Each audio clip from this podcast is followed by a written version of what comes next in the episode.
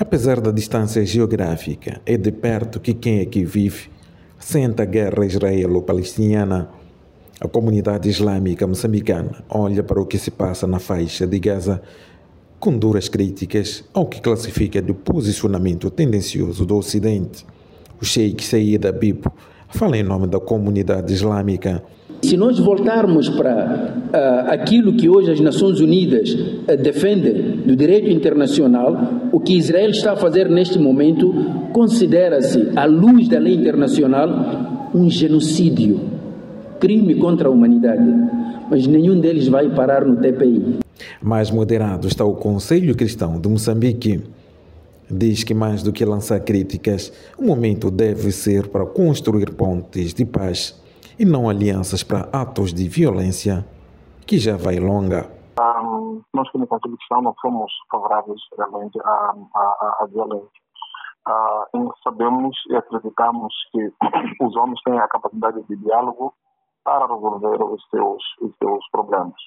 Então, também estamos nos preparando para a oração um, e também uma um gesto de solidariedade para com o povo palestiniano e que vai acontecer ao longo desta semana, provavelmente até quinta-feira, eh, vamos nos juntar para levantarmos a, a nossa voz em solidariedade eh, com os povos que estão sofrendo. Era o Bispo Rodrigues Lambo, presidente do Conselho Cristão de Moçambique.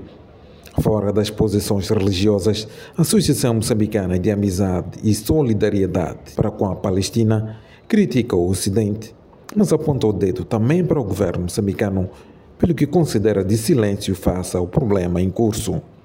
Ivo Garrido é um membro da associação. Antes do dia 7 de outubro, de acordo com dados das Nações Unidas, havia 250 palestinos mortos, um por dia, dos quais 45 crianças. Ninguém falou. Já o embaixador da Palestina em Maputo, Fayez Jawad, apelou neste domingo numa palestra realizada em Maputo para que a comunidade internacional não seja cúmplice do que classifica de tentativa de extermínio do povo palestiniano. Quero aqui apelar à comunidade internacional para que cumpra os seus deveres relativamente ao que está a acontecer na Palestina ocupada e que trabalhe para pôr termino a esta guerra suja e que fornece corredores seguros para a chegada de ajuda médica e alimentar. Para a Voz da América,